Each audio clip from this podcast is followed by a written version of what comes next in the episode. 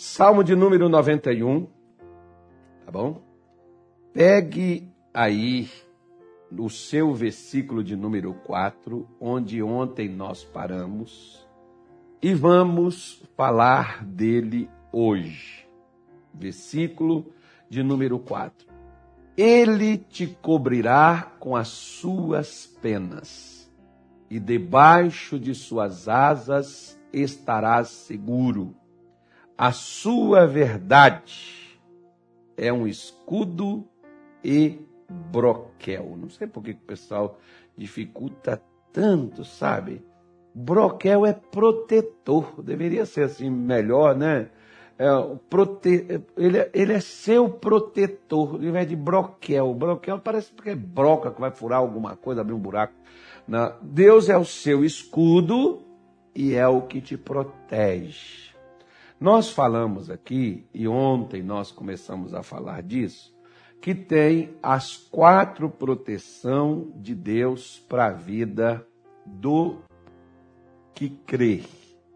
Lembre-se bem que para que isso aqui do versículo 4 possa acontecer, não esqueça da reivindicação, da, da perdão, não é reivindicação não, não se esqueça da recomendação do versículo de número 1. É condicional isso aqui. Condicional significa que isso aqui não é algo de imediato, que as pessoas dizem assim: ah, você, eu aceitei Jesus, eu me converti, eu sou batizado nas águas. Você não tem direito a isso aqui, não. Você, a salvação é uma coisa que ela é de graça. Agora, as outras coisas vai depender do que eu fizer. O que eu e você fizermos com aquilo que Deus está nos orientando. Por isso, o versículo 1 ele diz: O que habita, descansa. Né? O que habita no esconderijo do Altíssimo. Eu tenho que permanecer, eu tenho que estar lá, eu não posso ser um visitante eu tenho que ser permanente. Se eu habito no esconderijo, eu estou à sombra do Onipotente, eu descansarei. Aí vem aquela pergunta: onde é o, o esconderijo? É o, descan é o descanso. Se você descansa nas promessas, nas declarações, na palavra do Senhor, você vai encontrar descanso. Você não vai entrar numa paranoia, numa correria, porque hoje, por exemplo, o que nós mais vemos é pessoas amedrontadas, pessoas desencorajadas, pessoas cheias de síndrome, síndrome do pânico, pessoas cheias de problemas psicológicos, emocionais, pessoas cheias de problemas familiares, pessoas cheias de males em suas vidas. Né? Pessoas acuadas, pessoas que não querem sair de casa, pessoas que não querem casar porque tem medo de sofrer, pessoas que não querem abrir um negócio que tem medo de perder tudo, pessoas que não querem vir nem na igreja porque vai pegar bicho, vai, né? pessoas que não querem. Né? As pessoas, o medo, o pavor tomou conta do ser humano, principalmente nos últimos tempos. Os tempos que nós estamos passando nesta hora. Né? Então, se você descansa, você está escondido. O esconderijo é o descanso. E onde é que eu vou descansar? A sombra do Onipotente, debaixo do poder e da bênção do Senhor Deus. Por isso é que ele diz né, que debaixo das suas asas eu estarei seguro. Ele me cobre. Né? As asas é para proteção, assim como Jesus falou lá de Lucas, né, que a galinha abre as asas, põe os pintinhos debaixo, assim ele quis abrir suas asas. Não foi quando Jesus veio, não, tá? Deus abriu as suas asas para Israel desde os tempos do deserto, quando tirou eles do Egito, quando levou eles para o deserto e quando levou eles para Canaã as mãos do Senhor, as asas do Senhor estavam abertas sobre eles. Não foi quando Jesus veio, não. Isso aí Deus já estava fazendo, ó. mas quem não queria Foi eles, como Jesus disse, mas vós não quisestes. Como hoje, por exemplo, e não é que Deus abre as asas, a galinha, por exemplo, se você nunca viu, né, você, quando tiver a oportunidade, talvez deve ter vídeo aí também no YouTube, caso você tenha curiosidade de saber, você pode ver que a galinha abre as asas, faz um grunhido e os pintinhos vêm tudo para debaixo das asas dela, ela está chamando eles. A pregação da palavra nada mais, nada é do que Deus chamando nós para debaixo de suas asas, para que ali a gente esteja seguro, porque ali ele nos protege. Ali, se eu estou com escudo, suponhamos que alguém vai atirar na minha cabeça. Eu estou com esse, esse livro aqui, ó. Ó, aqui, ó, Salmo 91 aqui, ó. Não estou pregando nada do que eu estou vendo aqui, ó. Estou pregando não, viu? Você pode pegar o livro e ler que vai ser mais crescimento, conhecimento para você. Então, se você, se o cidadão vai dar um tiro na minha testa, o livro está aqui, ó, bateu no livro, não, é um escudo. Né? Não vai atingir a minha cabeça. Assim Deus está ao redor daquele que está no esconderijo, daquele que está descansando à sombra do Onipotente, Deus é um escudo. Quando jogarem alguma coisa em você, não te atinge, atinge o escudo. Você já viu, por exemplo, que tem gente que às vezes você não sabe, nós não falamos ainda do laço do passarinheiro.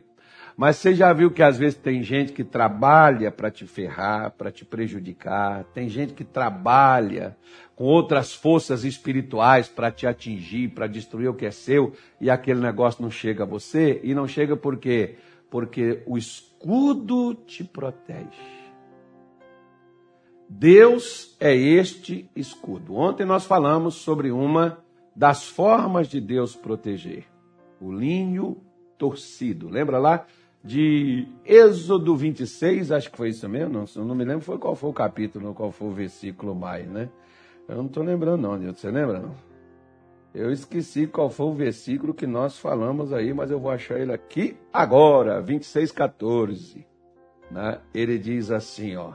Também farás de peles de carneiro, tintas de vermelho, uma cobertura para. Não, não, peraí, peraí. Não, não é isso não. Eu estou falando errado aqui. Pera aí, que eu já estou passando lá para a pele de carneiro. Eu ainda estou ainda no linho torcido. Calma aí. Calma aí. Calma aí. É o versículo 1 que diz assim, ó. Farás o tabernáculo e terás dez cortinas de linho torcido. Estoufa azul, púrpura e carmesim. Né? Então, essas quatro coisas aqui que nós falamos, né, que significa, representa o, o, os evangelhos, Mateus, Marcos, Lucas e João, e o Senhor Jesus aí, né, é, que é esse que nos cobre né, com a, como diz o linho fino, significa a pureza de Cristo, mas ele diz assim no versículo 7, que é o que hoje nós vamos falar. Diz assim: Farás também de pelos de cabras, por tenda sobre o tabernáculo de onze cortinas as farás. Pelo de cabra? Yes. Tem pele de carneiro? Tem. Tem linho torcido? Tem. Tem pelo de cabra? Tem. Tem pele de carneiro? Também. Mas hoje eu não vou falar do pé de carneiro, vou falar da pele de cabra, que eu estava passando aqui na frente do pé de carneiro. Agora você já sabe que você já sabe que tem uma proteção para você, né? mais uma camada de proteção né? que Deus coloca a, a partir daquilo que Moisés estava fazendo no tabernáculo, estava apontando para aquilo que Deus ele iria fazer através da pessoa de Jesus na cruz. Tudo isso aí apontando para lá. Agora, tem umas coisas interessantes que eu quero mexer com você. Primeira coisa. Pega aí para mim, por favor, Nilton, Mateus 25, versículo 31, nós vamos até o 46. Vamos lá. Aqui nós vamos falar dos dois, mas eu vou falar só de um. E quando o filho do homem vier em sua glória e todos os seus santos anjos com ele, então se assentará no trono da sua glória. Eita, quando, quando, em 99, 92, quando eu li isso aí, me dava um aperto no coração, me dava um desespero. Aí ele diz assim: E todas as nações serão reunidas diante dele, apartará uns dos outros, como o pastor aparta dos bodes as ovelhas. Né? Então, tá ali os bodes, as ovelhas, tá junto, mas o pastor chega e aparta. Porás as ovelhas à sua direita, mas os bodes à esquerda. Gente, não é por isso que a gente tem que desprezar os animaizinhos, os bichinhos, é só uma comparação, tá? Não, o pessoal, ah, que bode né? Mas eu já vou falar as características para você. Então dirá o rei aos que estiverem à sua direita: Vinde bendito de meu pai, possuí por herança o reino que está preparado desde a fundação do mundo. Versículo seguinte: Porque tive fome e não me deste de comer, tive sede e não me deste de beber, era estrangeiro e hospedaste-me. Né? Então, tá, tá chamando aí os que, tá, quando ele tinha estava nu, deu veste, estava doente, visitou, estava na prisão, fostes ver. Né? Ele está falando dessas pessoas aí. É o justo. Mas os justos lhe responderão, dizendo: Senhor, quando te vimos com fome e te demos de comer, ou com sede e te demos de beber? E quando te vimos estrangeiro e te hospedamos, ou nu e te vestimos? Aí ele diz aí, ó. Pode passar, pode passar. Passa o 39. Travou? Travou? Isso, é o 39. Isso. É o 40, agora o 40. É, o 40. Tive enfermo e foste me ver. Tive na prisão e foste me ver. O 40 agora. Eu estou correndo porque aí não tem muita coisa que eu vou falar hoje não.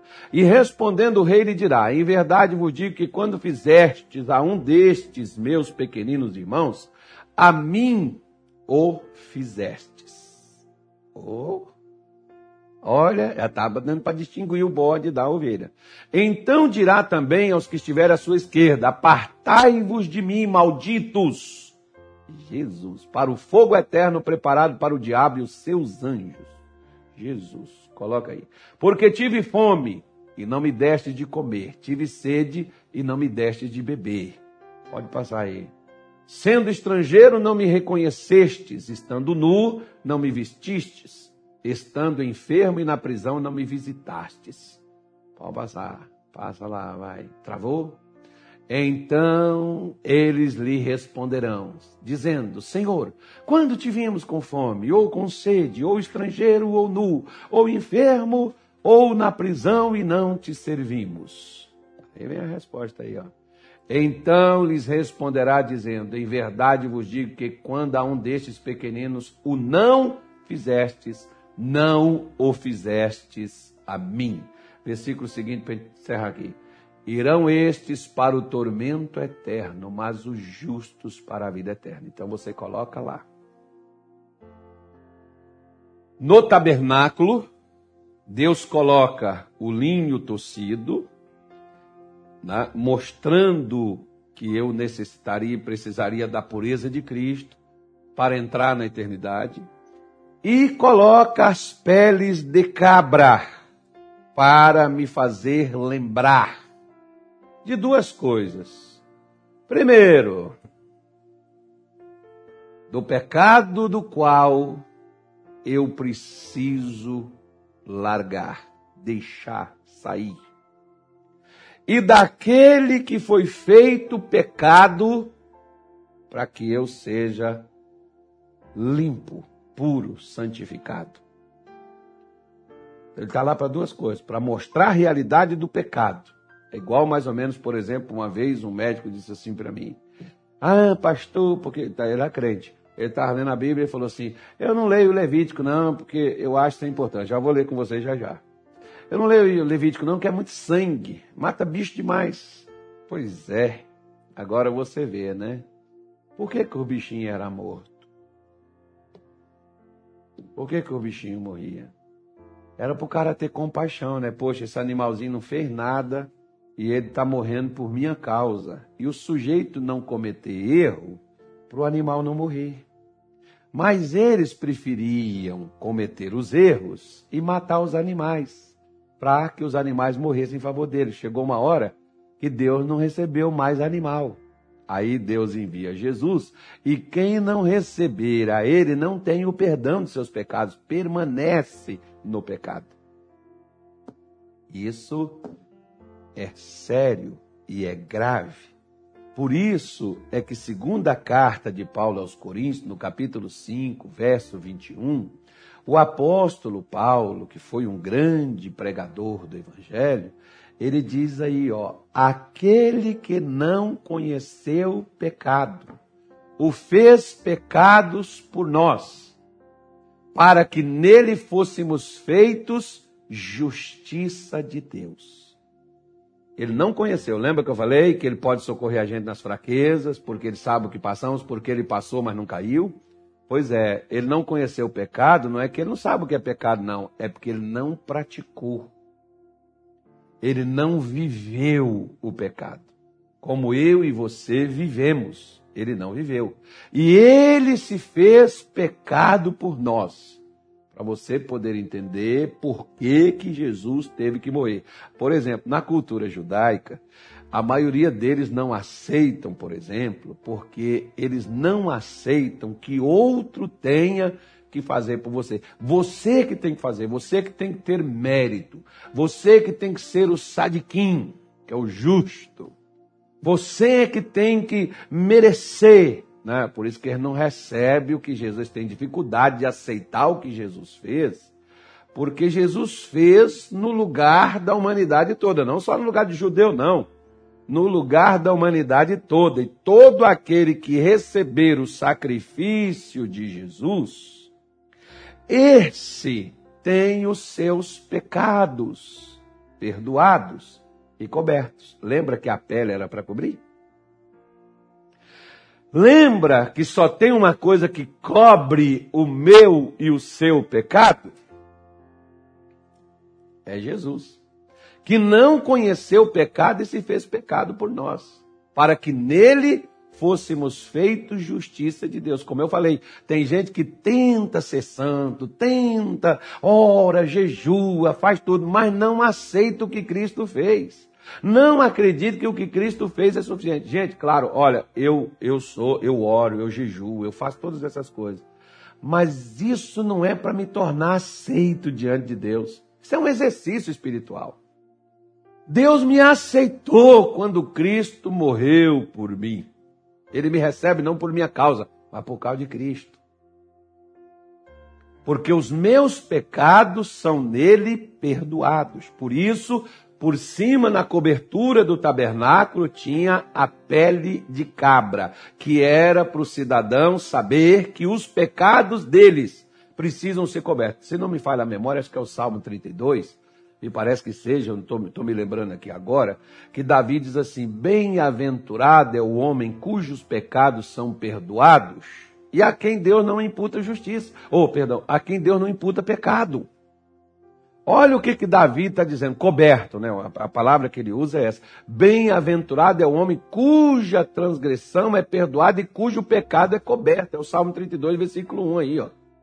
Né? É, esse, é isso aí que Davi estava dizendo. Feliz é a pessoa quando ela entende que os pecados. Volta no versículo 1 para mim, Anilton, por favor. Uh, isso, obrigado. Né? Feliz, a palavra bem-aventurado é feliz. Aquele cuja transgressão. O que é transgressão? É, é ultrapassar o que foi colocado de limite para mim. O pecado é transgressão. Errar é pecar. Quando eu cometo um erro, uma falha, eu estou transgredindo. Se eu avanço, por exemplo, um sinal vermelho, eu estou cometendo uma transgressão. O sinal vermelho não é para passar, é para parar. Né? Então eu estou cometendo uma multa e eu vou ser multado se tiver ali um guarda, se tiver ali no semáforo uma, uma câmera né, para isso, vai me multar. Você pode ver, por exemplo, que no Brasil nós, brasileiros, gostamos de romper as regras, ou seja, nós não queremos regras. Por isso que quando chega alguém que fala das regras, a gente quer pular fora, né? Nós não gostamos, porque nós queremos viver da nossa maneira, da nossa forma. Então nós vemos, por exemplo, que sem ele, né? Sem ele eu não tenho o meu pecado coberto. Agora, interessante uma coisa, que você lembra, né, que lá na. Vou ver só as mulheres. As mulheres agora vão ficar felizes, Anilton. Gente, eu vou fazer um elogio para as mulheres aqui agora. Rapaz, elas vão gostar demais. Lembra que quando nós fomos expulsos do Éden, foi por causa da mulher? Não, foi por causa do homem também, porque se o homem tivesse aceito o que a mulher propôs, ele não teria saído de lá. Né? Então, né, só para assustar as irmãs aqui. Não, calma aí, irmã, eu vou, eu vou, calma aí, que eu falei que eu ia falar uma coisa para alegrar vocês, vocês vão ficar muito felizes. Calma aí, não xinga eu agora não, xinga não, xinga não, senão você já está pecando. Escuta, para aí, escuta primeiro. Lembra que foi a mulher que induziu o homem a pecar? Né? Que quem seduziu o diabo, a Eva, foi o diabo. Mas quem seduziu Adão foi Eva, convencendo ele a comer. O diabo convenceu Eva a comer. E quem convenceu Adão foi Eva.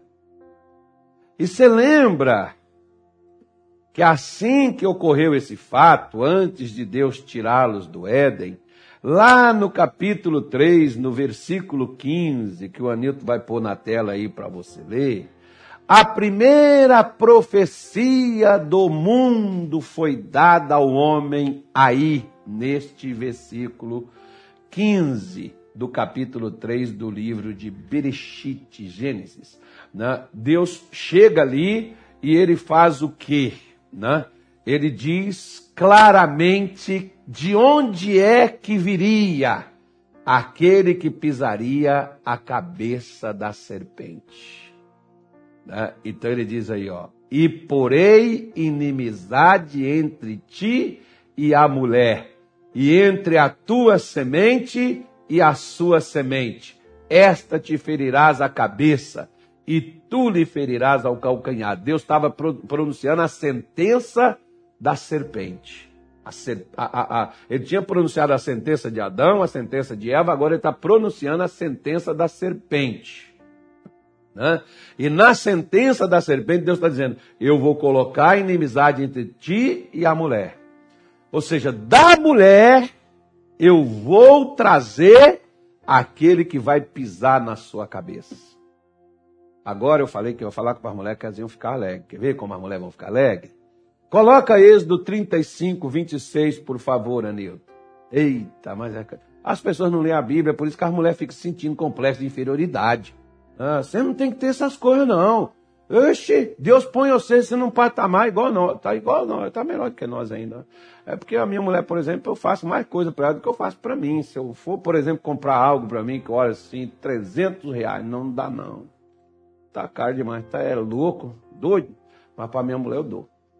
Para ela não tem preço. agora hoje eu vou ganhar até abraço quando chegar em casa. Chega em casa vai ter almoço já, com tudo pronto.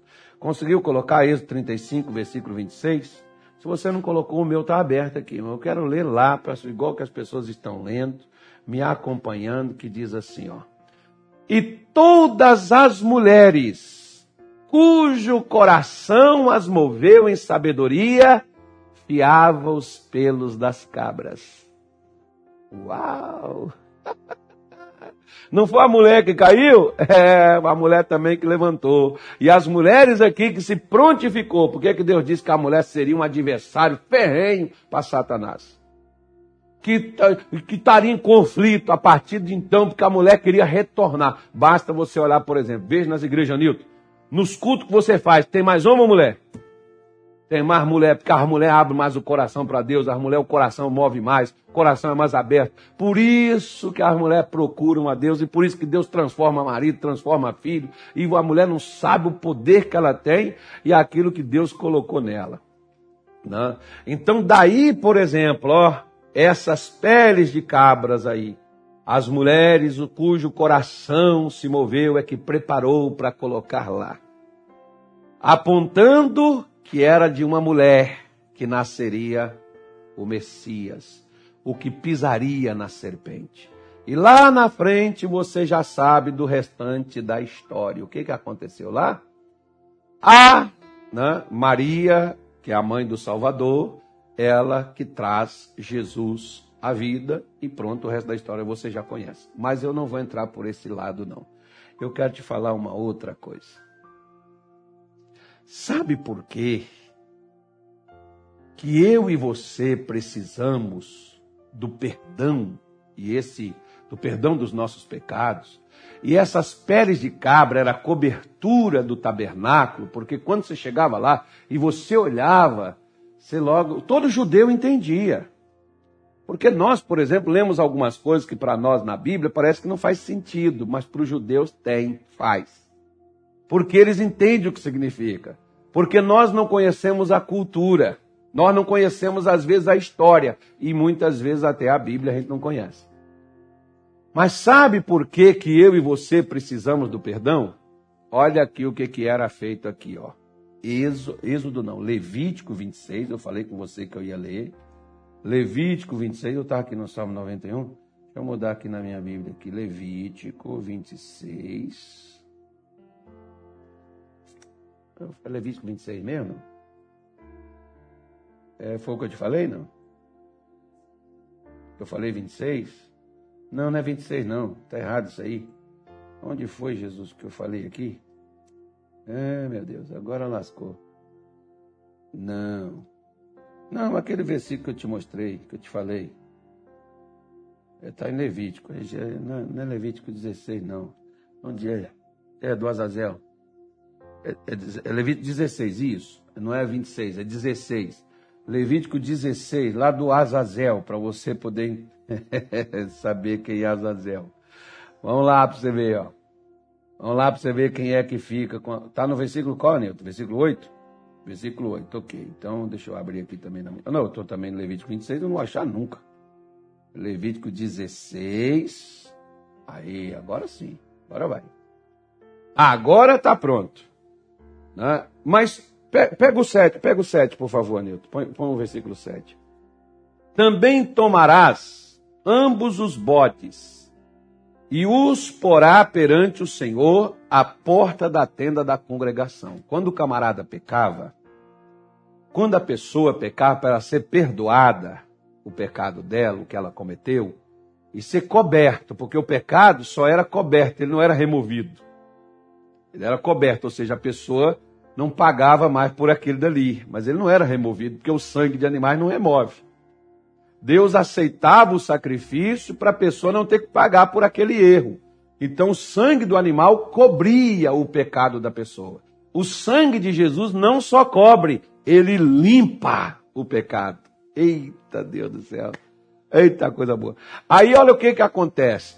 Ele diz assim: o camarada tomava, pegava dois bodes, aí levava esses dois bodes para o sacerdote. E o sacerdote então recebia esse bode, diz assim, ó, versículo 8: E Arão lançará sorte sobre os dois bodes, uma sorte pelo Senhor e a outra sorte pelo bode emissário. Na sua Bíblia está escrito emissário. Tá bom?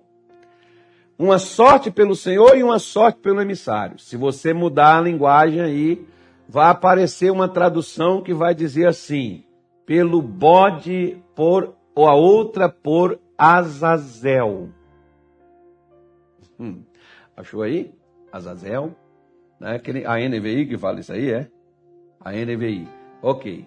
Então, tá aí escrito aí na sua Bíblia aí que um bode era de Deus e o outro bode era de Azazel. Legal isso, né? Bem interessante esse negócio aí.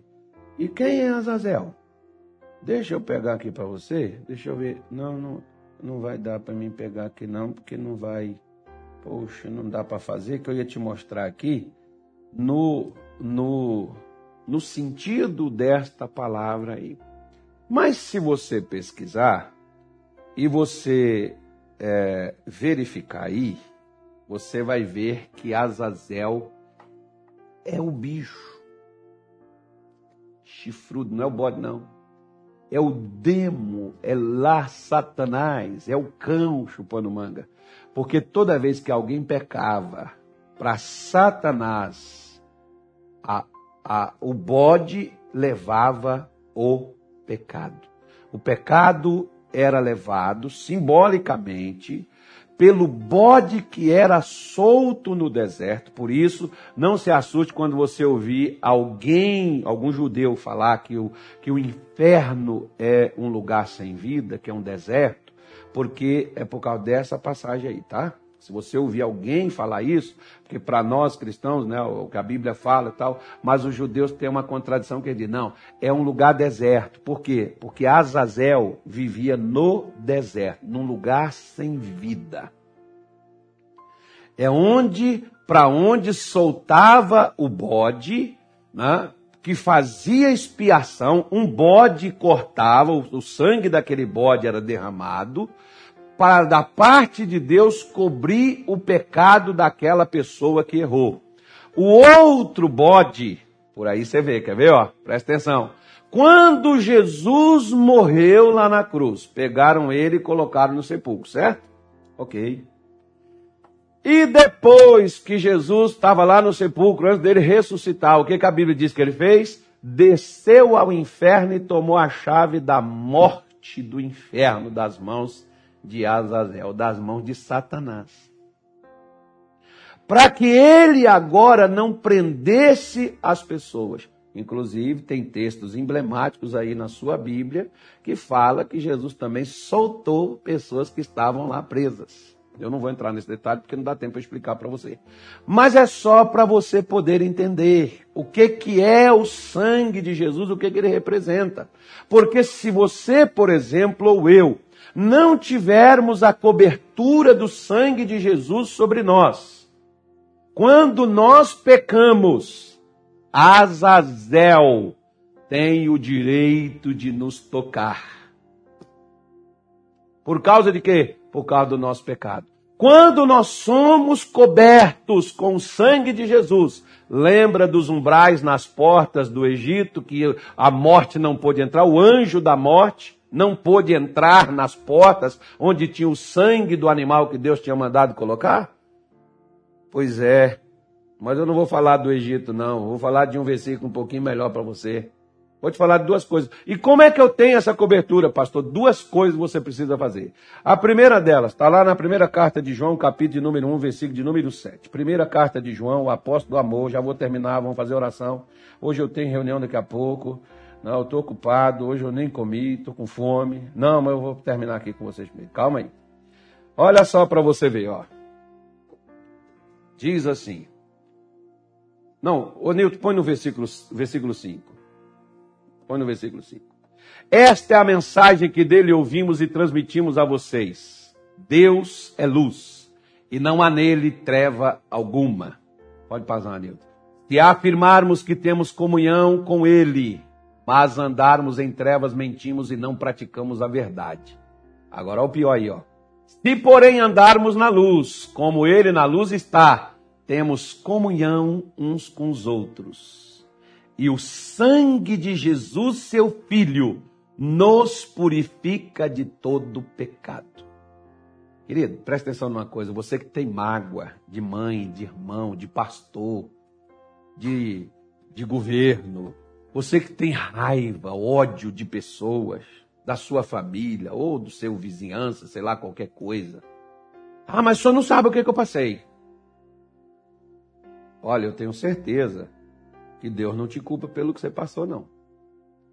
Mas Ele te culpa de você não querer ser purificado, de você não querer a cobertura dele. Isso Ele vai te culpar.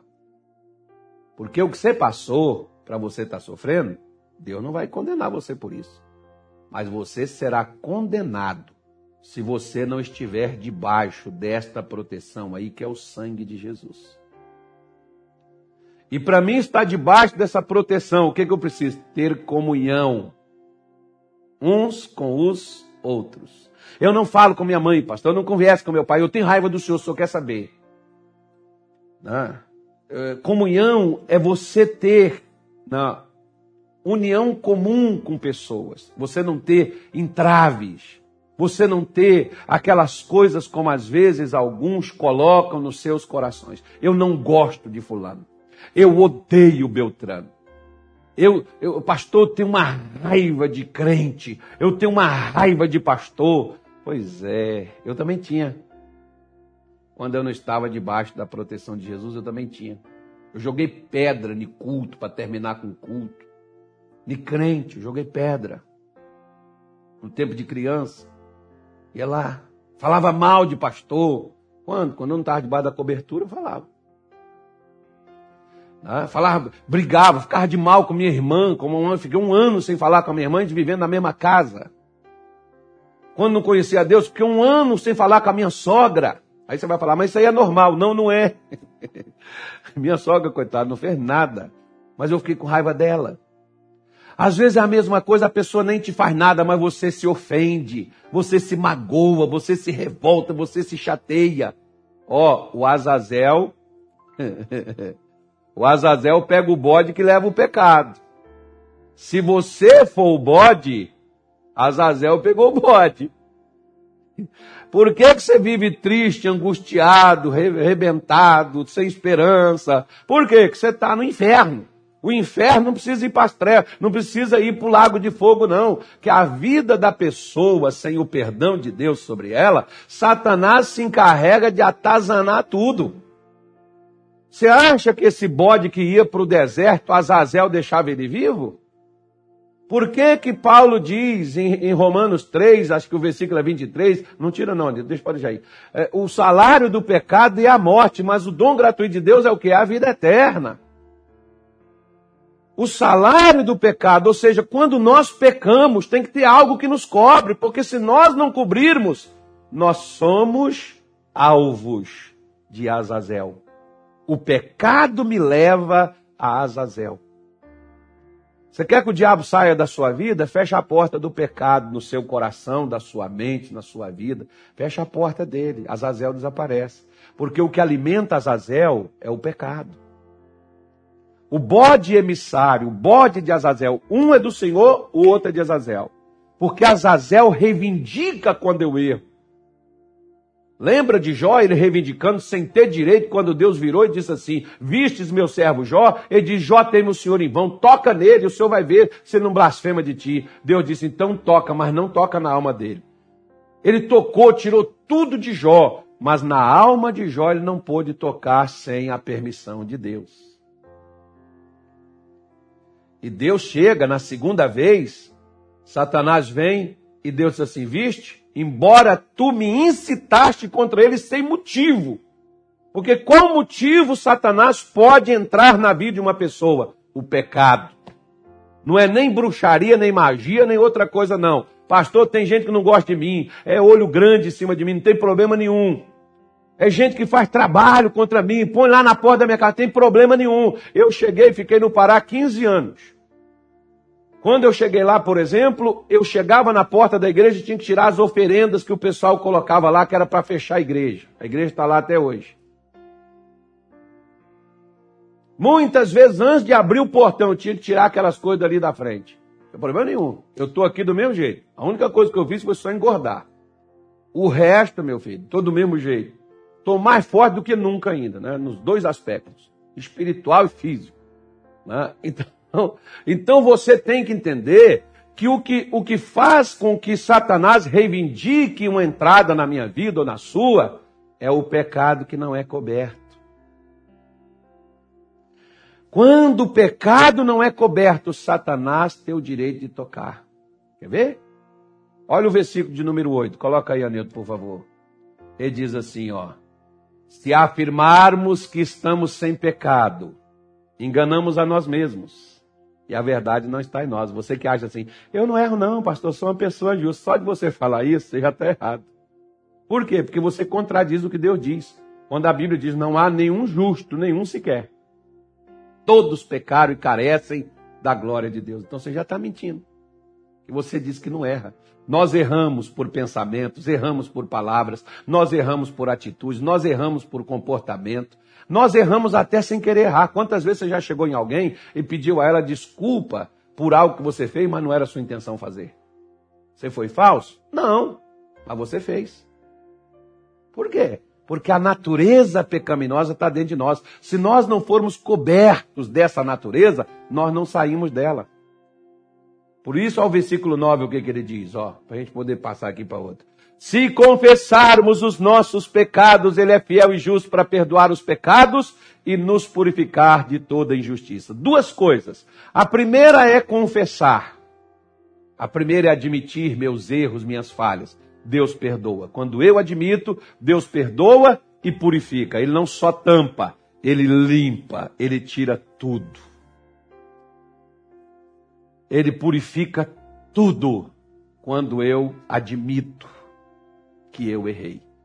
A segunda coisa está lá no versículo que nós começamos a ler. Se temos comunhão uns com os outros, o sangue de Jesus, como diz o Kenneth Reagan, é a purificação automática. Você não precisa pedir perdão. Se você teve atrito com alguém, por que que Mateus 5, por exemplo, Jesus fala sobre a pessoa que se você for levar no altar a sua, a sua oferta e você lembrar que você tem alguma coisa contra alguém, não é que alguém tem alguma coisa contra você, não. Que você tem alguma coisa contra alguém. Volta lá e reconcilia primeiro com teu irmão, depois vem e entrega a tua oferta. Porque nem oferta Deus recebe se você ou eu temos rusga no nosso coração, seja com quem quer que for, e seja o que for que essa pessoa fez por nós. Porque com Cristo, por causa do nosso pecado, nós não só o ferimos, nós não só o fizemos sofrer, nós o matamos. E ele lá na cruz morrendo por nossa causa, ele olhou e podia dito assim: Pai, põe fogo no mundo, acaba com tudo, não vai nascer nem ninguém mais. Mas ele olhou e disse: Pai, perdoa eles porque eles não sabem o que faz. Tá vendo aí?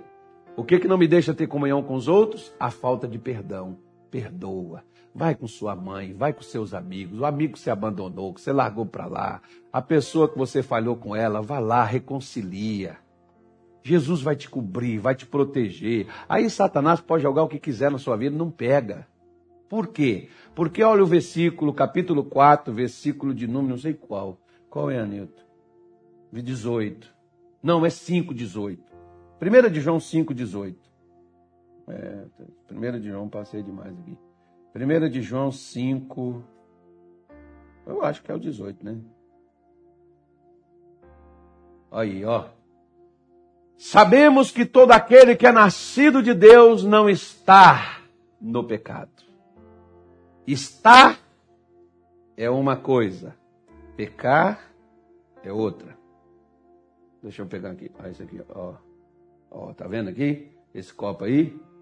O celular tá em, está em cima dele. Agora, eu tirei de cima do copo o celular. Agora eu vou colocar. Está em cima. Agora não está mais. Estar é viver na prática. Pecar é reconhecer o erro e pedir perdão. Esse é nascer de Deus. Toda pessoa que reconhece que erra, que falha, às vezes tem até pastor que diz: Não, eu, eu, eu, eu, eu não erro, eu não falho, pode procurar pecado na minha vida, vai achar. Já está falando um aí, porque a gente erra, nós falhamos, mas o sangue de Jesus está aí, rotativo, ó, rotativo, para poder limpar, porque ele diz: aquele que nasce de Deus, nasceu de Deus, né? Deus o protege, o maligno não o Tá vendo aí? Coisa linda, hein? Aquele que nasceu de Deus, nasceu da palavra, nasceu da fé, aquele que creu no sacrifício, no sangue de Jesus derramado na cruz por ele. Essa pessoa, o sangue de Jesus passa por ela e limpa, purifica, cobre ela. E por causa do sangue, se lá no Egito, nas portas do Egito, que era um sangue de animal de uma ovelha. O anjo da morte não pôde entrar, quanto mais na minha vida e na sua que tiver o sangue de Cristo, que tiver o sangue do Cordeiro imaculado sem pecado, que tiver o sangue do Filho de Deus sobre a sua vida. Como que isso não te cobre, gente? Presta atenção nisso. Segura isso, pega isso para você, porque a verdadeira proteção do sangue do, do, do Salmo 91 está justamente nisso daí. Ó na cobertura que Deus te dá. Não é nas coisas que você faz. É Deus que te protege. Tá aí, ó. Sabemos que todo aquele que é nascido de Deus não está. Lembra do copo aqui, ó? Está é continuar. Se você está em pecado, pare. Confesse hoje e largue. Jesus limpa você, purifica você. Vamos falar com Deus. Pai, em nome do nosso Senhor Jesus. Quanto medo, pânico, insegurança, instabilidade financeira, espiritual, física, quanta dor, quanto desespero. Às vezes, ó Deus, esta pessoa que me assiste, quantas coisas a atingiu ainda no ano passado, já no início deste ano, quantas coisas veio lhe acontecer. Oh, meu Pai, mas nós oramos nesta tarde de hoje. Viemos aqui. Sabemos, ó Deus, que o Senhor é bom. Sabemos que a tua misericórdia dura para sempre. Por isso, nós te pedimos o perdão para todo aquele que se sente inseguro, amedrontado, abatido, desencorajado. Para aquele que se sente sujo, impuro, imundo, como às vezes esta pessoa que já até esteve na sua casa, que já foi um pregador, um obreiro na sua obra, e essa pessoa caiu na mentira, no engano, na desonestidade, no adultério, na prostituição, nos vícios, na idolatria, e talvez hoje essa pessoa, Senhor, não encontre volta. Ela está lá no chiqueiro, Jesus.